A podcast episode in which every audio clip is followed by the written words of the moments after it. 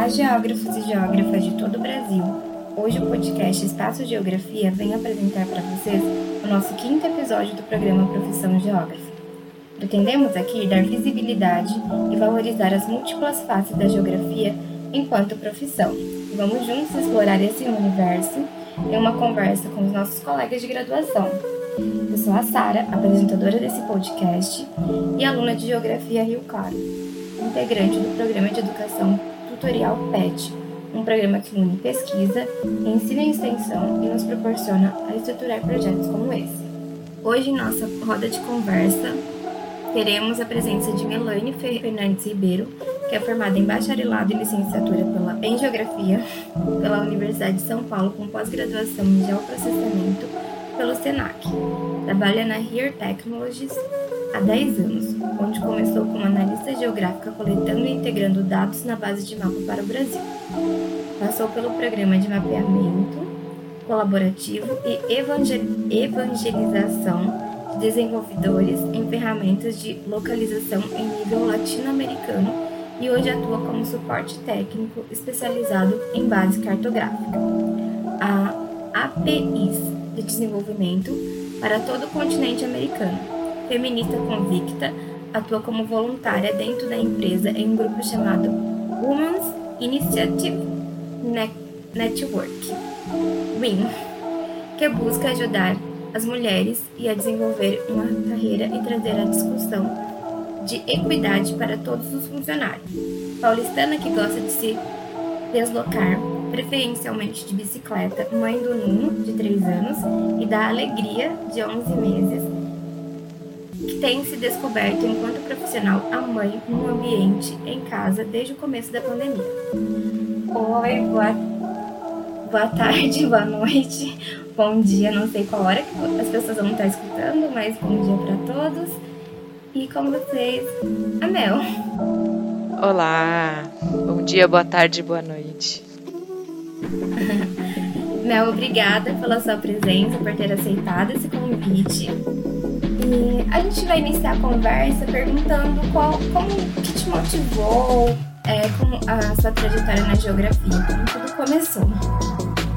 Olá, obrigada, eu que agradeço pela oportunidade. É, eu tenho uma história curiosa, né? Que acho que como muitos de nós a gente começa na, na escolha pela carreira, lá no processo do cursinho, né? Aquele processo de transição entre a escola e a universidade dizer que no primeiro ano, assim que eu acabei o terceiro ano, na verdade eu prestei biologia e não passei, então entrei no cursinho. E aí no cursinho até metade do ano eu ainda estava bem convicta de que ia fazer biologia, mas comecei a me interessar também pela geografia, assim, os professores foram bem importantes também nesse processo, os professores que eu tive no cursinho. E aí fui perguntar. Eu tive dois professores diferentes de geografia no mesmo cursinho. E aí fui perguntar para eles, né? Ah, será que eu faço geografia? Será que eu faço biologia? E aí o primeiro deles falou: não, faz biologia, com certeza, tem muito mais campo, muito mais área de trabalho. E eu falei: ah, não, não sei, deixa eu ver o que o outro diz, né? Aí eu fui falar com um outro professor e ele falou: não, faz geografia, tem bastante mercado, tá crescendo, tem bastante área para trabalhar. Então... Enfim, no final resolvi fazer a geografia mesmo, prestar a geografia e fui muito feliz lá. Gostei muito né, da, da universidade, dos amigos, todas as oportunidades que eu tive foram muito, muito legais assim, para minha formação, não só como profissional, mas como indivíduo também.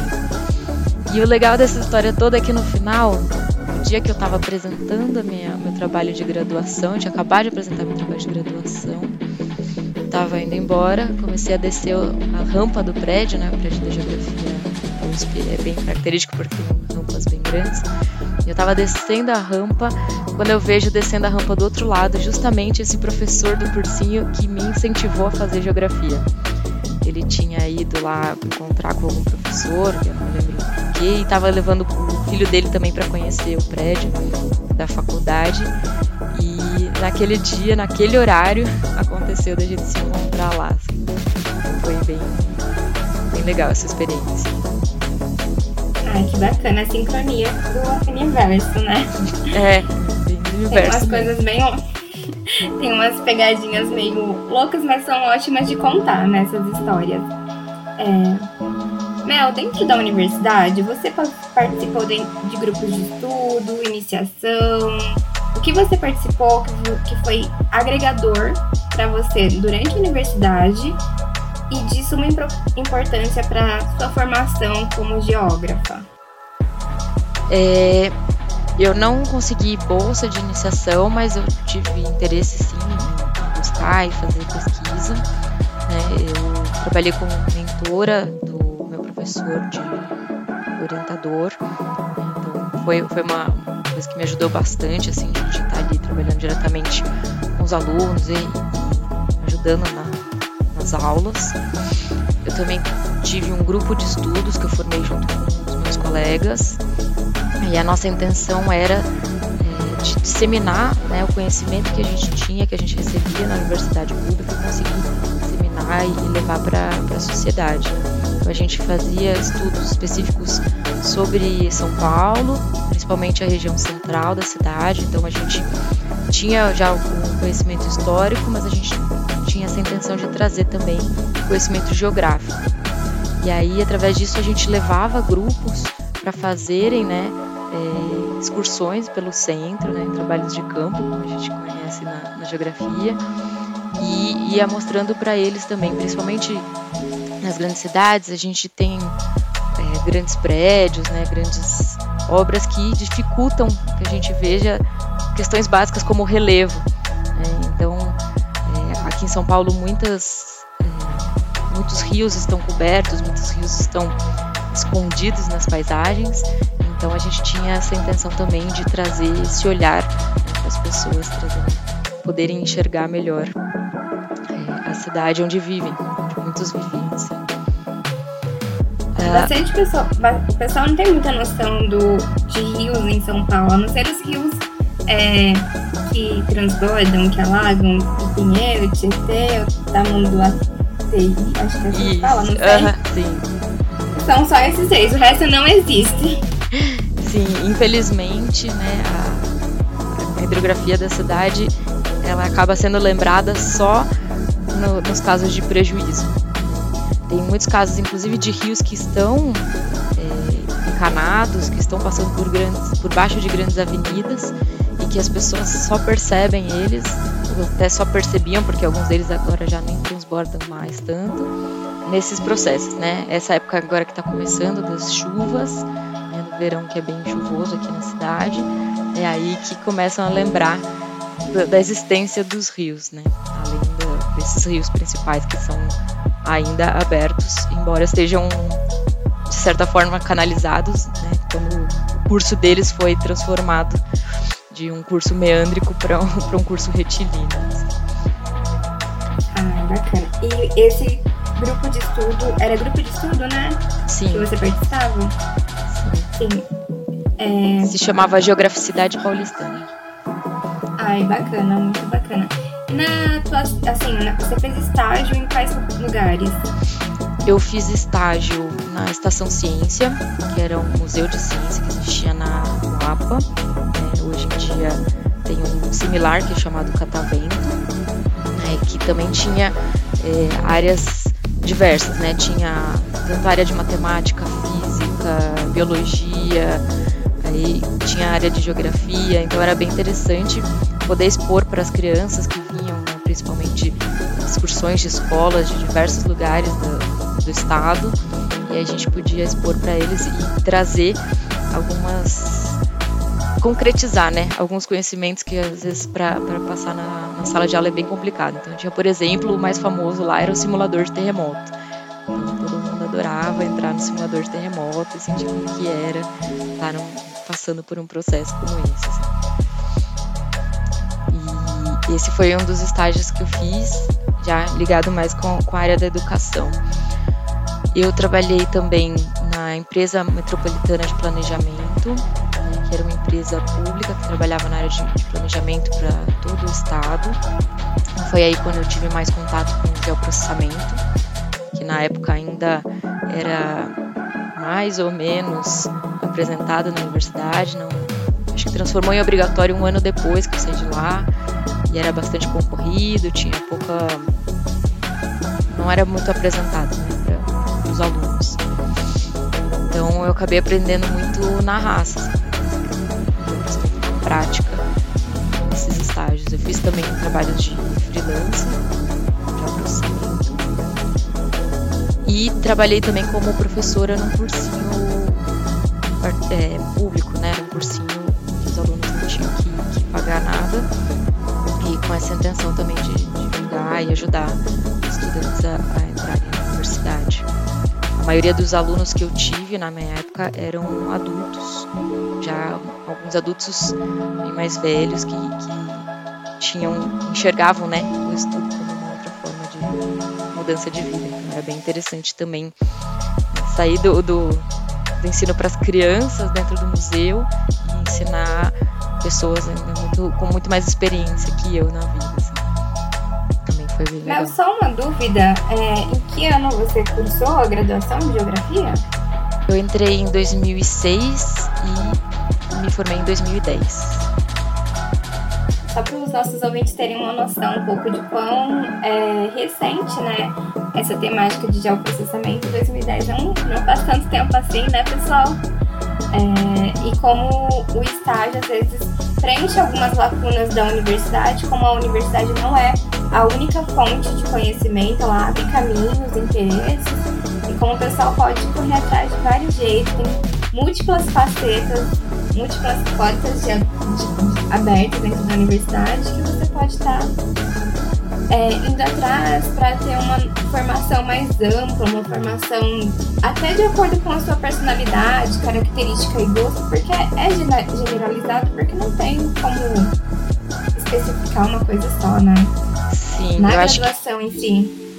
Sim, é, eu até ia comentar isso. Acho que na época que eu estava, pelo menos, na universidade, né, o ensino acadêmico era muito voltado para a academia.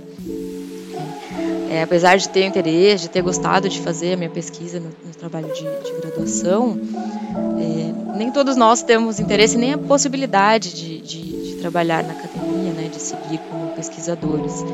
Então é bem interessante testar várias possibilidades, né, como eu senti que eu testei, então trabalhei com educação, trabalhei com geoprocessamento, trabalhei com freelancer. Acho que é bem interessante a gente estar aberto a várias possibilidades para quando sair para o mercado também sair com uma formação um pouco mais ampla, né? Para a gente conseguir se encontrar num, num, trabalho, é bem importante a gente ter essa variedade de experiências, assim. Mel, no comecinho eu li um pouco da sua trajetória, né? Faz 10 anos que você está na Here Technologies. Ó, o meu inglês, gente. É, como que foi a sua entrada no mercado de trabalho quando você saiu na universidade? Como foi tranquilo? Foi fácil? Quais os caminhos que você percorreu até estar bem colocada no mercado de trabalho, né? Como você está? É, não é fácil, né? Eu acho que, que é bem importante, estava falando essa questão de, de você ter essa visão um pouco mais ampla, realmente para poder se, se encontrar, mas também é importante ter contatos, é, conhecer vários grupos, conhecer pessoas de diversas áreas, diversas é, que estejam trabalhando em diversos tipos de empresas ou academia ou o que for, né, diversas áreas mesmo de trabalho, porque é bem importante, principalmente na questão do que a gente chama de, de network, né, essa, essa, ideia de ter contatos, de fazer uma rede de, de conexões para poder ir se encontrando. Quando eu saí da, da universidade, a princípio, eu não tinha a possibilidade de, de ser efetivada no estágio que eu estava fazendo. E eu saí, assim, foi um choque para mim, né? Eu fazia múltiplas atividades dentro da universidade, além de, de grupos de estudo e estágios, eu tinha é, grupo de time de futebol, fazia exercícios, e quando eu saí, eu me sentia, assim, bastante perdida, né? E o primeiro trabalho que eu encontrei foi como secretária no consultório médico foi assim oportunidade que eu tive, contato, rede de, de, de contatos que me indicou e fui fazer, porque não, né, não fazer, fazer essa, esse trabalho que eu não sabia nada, então que era bem interessante, assim, às vezes a gente sai da universidade achando que, nossa, sei de tudo, sou muito especial porque tenho uma formação numa universidade pública, super renomada. E aí eu fui trabalhar como secretária e eu não sabia, eu não sabia ser secretária, então foi muito importante também é, me colocar no meu lugar e aprender do zero uma, uma outra profissão. Esse momento foi bem importante.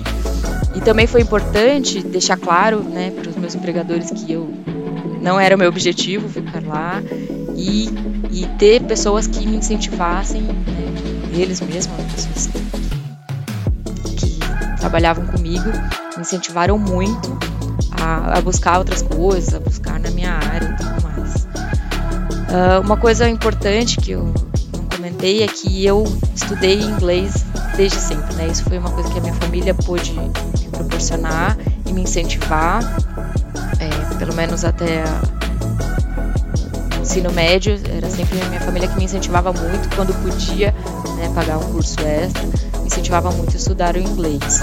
Tive vários momentos que eu não pude, mas quando eu entrei na universidade eu busquei também, eu continuei estudando dentro da universidade, né, os cursos de inglês foi muito importante para eu poder me colocar também no mercado e entrar, no final, entrar na, na Here Technologies.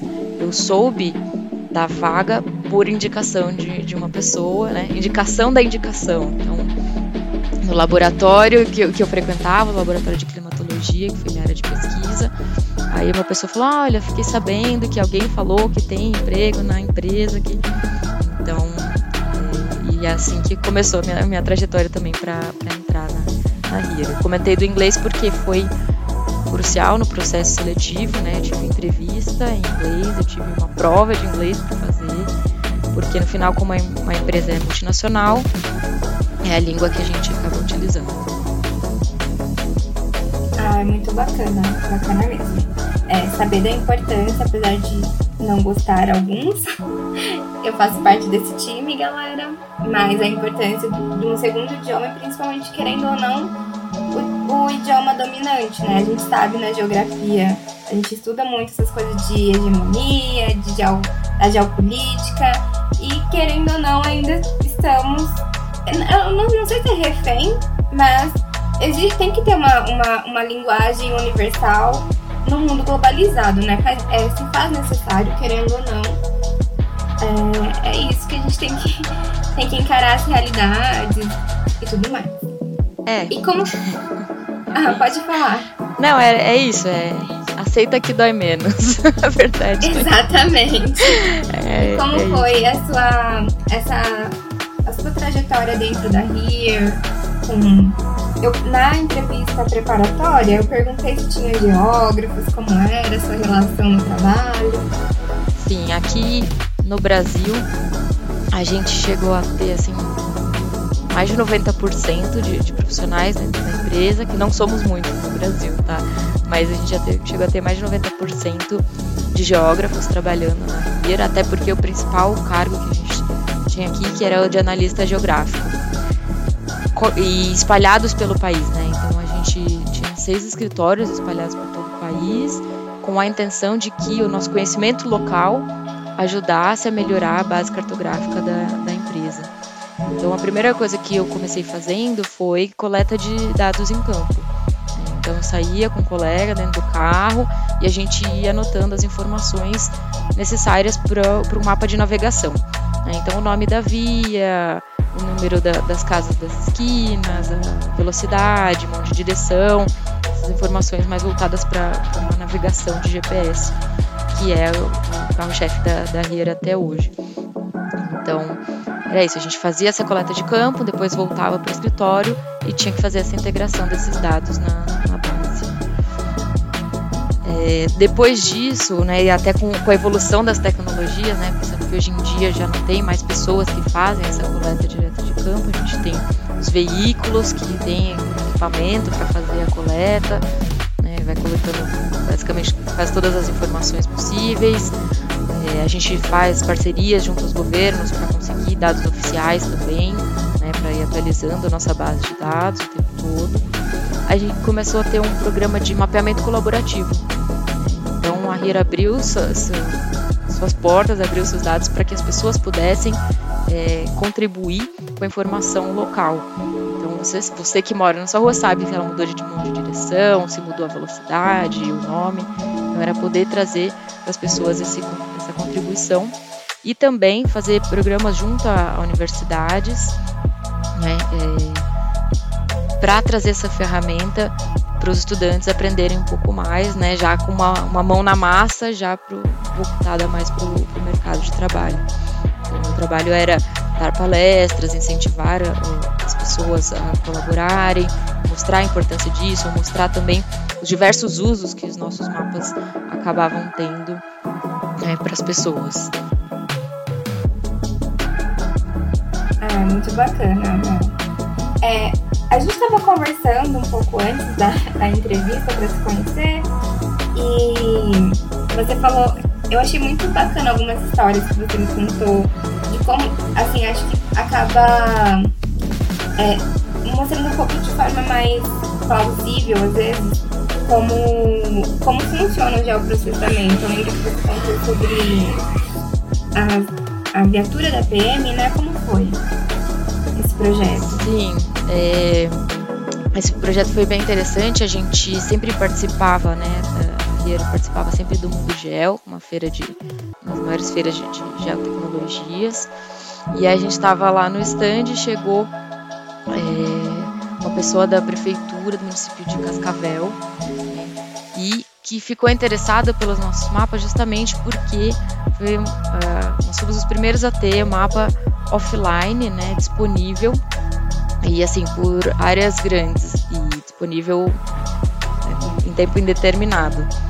Então você pode entrar lá no aplicativo, baixar o, o estado que você quiser do, do Brasil ou o país que você precisar do mundo e conseguir usar essa informação sem necessidade da internet. E aí qual foi o interesse dessa pessoa? É que a polícia na área rural do município tinha muita dificuldade de se locomover por falta de internet. Então ele falou, poxa, o aplicativo de vocês seria muito interessante. Só que a gente foi ver, a nossa base de dados, ela não tinha toda a área rural do município mapeada. Né? Então a gente conseguiu fazer, através desse contato, uma parceria com, a prefeitura. Eles nos enviaram essas informações, a gente integrou na nossa base de dados e também com o mapeamento colaborativo eles conseguiram fazer os ajustes que fossem necessários e aí eles conseguiam utilizar, né? Então a polícia rural conseguiu utilizar para se deslocar né, os mapas offline direto no celular de cada, cada oficial. Foi, foi uma, um dos casos de sucesso assim, desse programa de mapeamento colaborativo. Mas assim, tivemos vários outros, né? A gente teve em contato com várias empresas júniores do país, né? então foi uma experiência bem enriquecedora. Esse projeto ainda existe, eu digo que foi para mim porque eu não estou trabalhando mais nessa área, mas esse projeto ainda existe sim, dentro da empresa. Ah, muito bacana. É mais para dar uma visão da atuação também do geoprocessamento, processamento de mapas, da importância dos mapas, ainda mais hoje num, num, num mundo cheio de aplicativos, de compartilhamentos, de, de locais, né?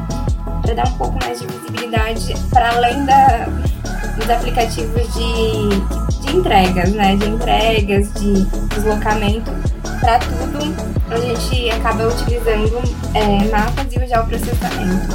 É, Mel, a gente conversou um pouquinho e eu queria é, saber um pouco mais do, do, do, trabalho voluntário que você tem do grupo de mulheres da WINS é, e da Mel Mãe. Sim, é, junto com tudo isso, né, a gente não tem como separar quem nós somos como indivíduos, enquanto indivíduos, da nossa área de atuação. Não importa seja na academia, seja no mercado, é, a gente, é, cada um de nós é um indivíduo com uma complexidade muito além da, daquilo que a gente faz no dia a dia. Assim. E para mim foi interessante porque as duas coisas surgiram mais ou menos juntas, né? Eu sempre tive muito esse olhar feminista para a vida, assim, né, de, de me indignar com, com essa disparidade tão grande entre homens e mulheres. Isso, assim, no dia a dia, sei lá, me indignava que meu pai não queria tirar o prato da mesa. Né? coisas simples assim, até chegar na, na hora do, do mercado de trabalho, que a gente acha que não tem, ou muitas vezes finge que não tem diferenças, mas são bem evidentes, né? Principalmente para as mulheres, elas começam a ver as dificuldades que elas têm de conseguir subir, de, de crescer, de ter cargos mais importantes. Então, a gente não se identifica também a partir do momento que a gente vê que as lideranças são todas masculinas, né? a gente não se sente motivada nem acredita que vai conseguir chegar lá, né? Então a gente começou a, a ter esse olhar dentro da empresa e a gente resolveu criar esse grupo. Na verdade, são vários grupos espalhados pelo mundo que a gente tem, mais ou menos cada um por, por sua localidade. Mas aqui na América Latina a gente criou um grupo para a América Latina. Então temos integrantes do México, eh, tínhamos do Chile, aqui do Brasil, da Argentina. A gente acabou fazendo um grupo só para a região toda. A partir do momento que a gente também não tem escritórios muito grandes nessa região, né? Então a gente se uniu enquanto América Latina e começou a discutir, trazer para o debate, trazer até para a conscientização, porque a gente percebeu que muita gente não enxergava que havia disparidade dentro da empresa. Né? Então a gente começou a trazer para pra, as pessoas se conscientizarem, começarem talvez até a enxergar que havia assim essas diferenças. E tudo isso aconteceu no momento que eu estava grávida do meu primeiro filho. É, então vai fazer quatro anos agora em março que a gente criou esse grupo. E enquanto mãe, a gente acaba enxergando ainda mais né, a dificuldade da mulher em crescer dentro do, do mercado de trabalho, em evoluir na carreira. Como mãe, é, não é que os filhos atrapalhem, mas é que a sociedade também tem mais dificuldade de aceitar né, que essa mulher vai precisar ter um pouco mais de apoio, um pouco mais de benefícios no sentido de parar de trabalhar mais cedo, ter um horário mais flexível, ou ter que parar um dia para levar no, no, médico, vacina, enfim, tudo isso que, que envolve né, esse universo infantil. Então, para mim foi bem interessante que, que juntou tudo isso. Né? Uma das grandes primeiras conquistas que a gente teve dentro do grupo foi logo quando eu estava voltando da licença maternidade, porque além de mim tinham outras colegas voltando também. A gente conseguiu instalar na, em alguns escritórios da empresa, na América Latina, lactários, né, que era justamente para incentivar a amamentação, manutenção da amamentação por essas mulheres. Não, elas estivessem voltando a trabalhar, elas tivessem que interromper a amamentação e, e, e o bebê que, que, se virasse, né? Então a gente conseguiu manter, assim, sem grandes recursos, sem muitos custos, né? É uma sala, no meu caso aqui no escritório de São Paulo, uma sala de reuniões, né, na qual eu tinha uma geladeira onde eu podia armazenar meu leite, um esterilizador para esterilizar o equipamento.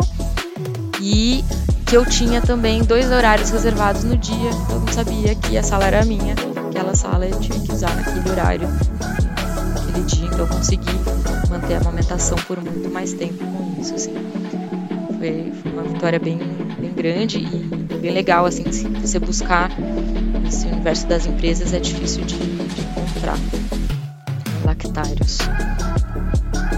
Um pequeno passo para ampliar ainda mais nossos direitos como mulheres na, no mercado de trabalho, é muito importante.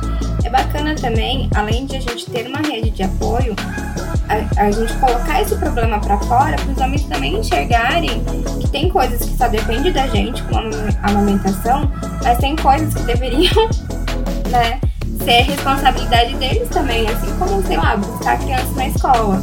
Que a gente tem que ter um horário mais flexível, mas os homens deveriam ter, os homens como pai também deveriam ter esse. É, esse olhar também, tipo, a sociedade deveria ter esse olhar no mercado de trabalho porque então não vão contratar pais, né? Acaba aí, não vai contratar sua mãe, não vai contratar quem gerou um, um ser.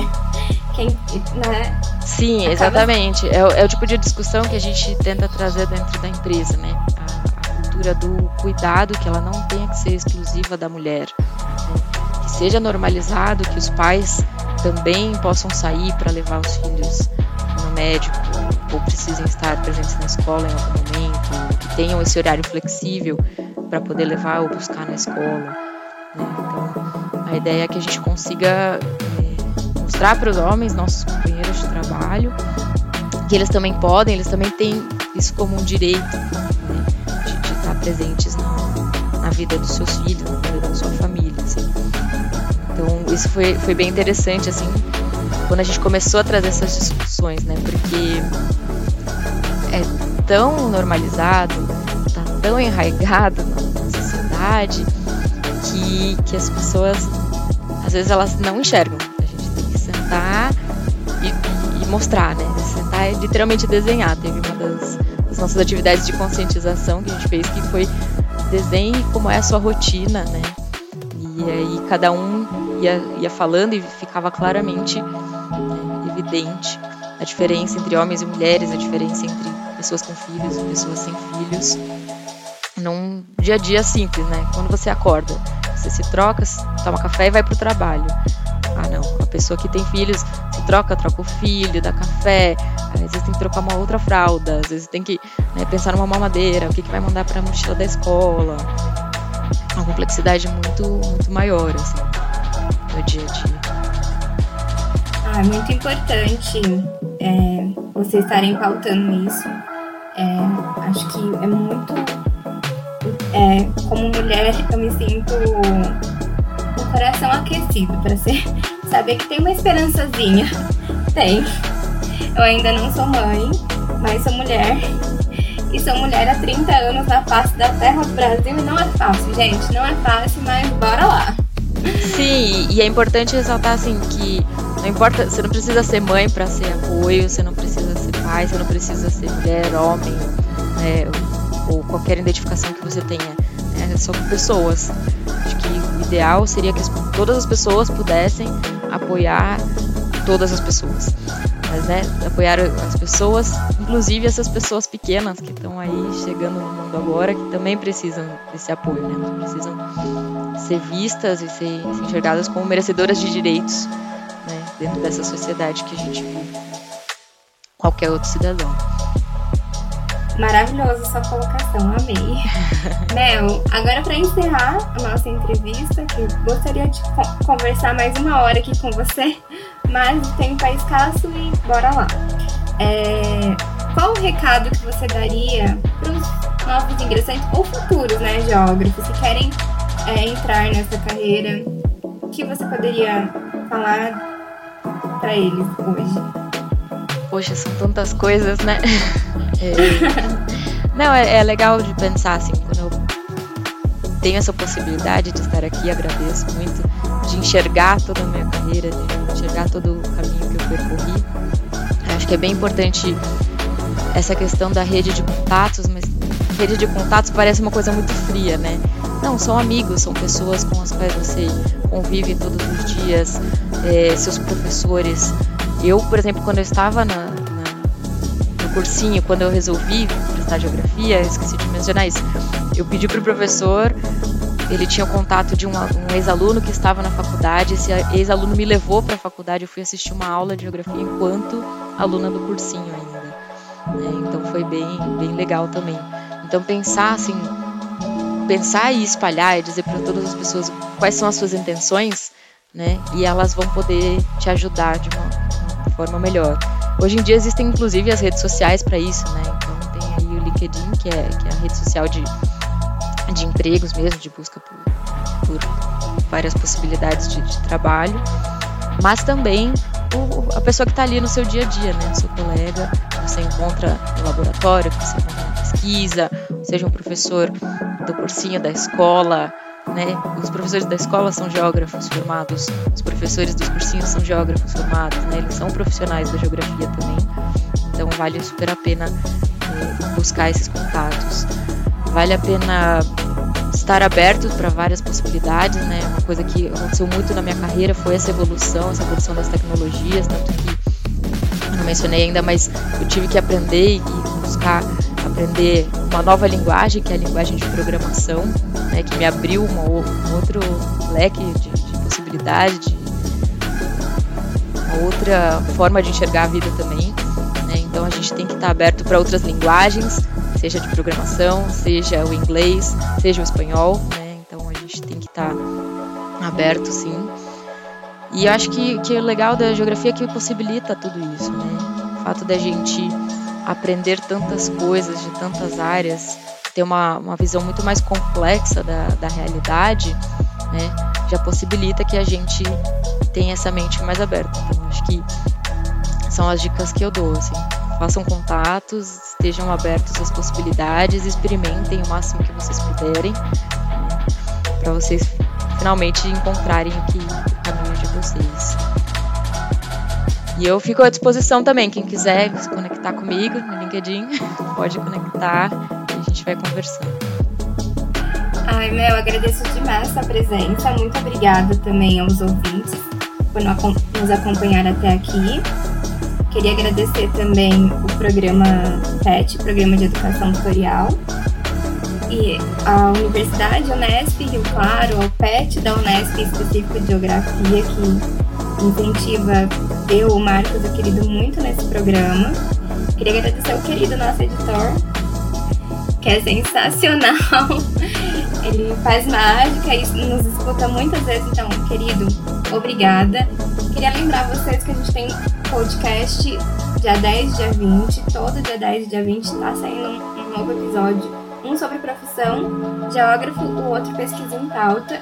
Na próxima teremos a Marina, que vai falar um pouco sobre política de, de mulheres. Vai ser muito bacana, já se programem para assistir também, gente. É isso, obrigada, Mel. Eu que agradeço, agradeço muito pela oportunidade e me coloco à disposição. Muito obrigada a todos. Até mais, nos acompanhe aí. Beijo, pessoal.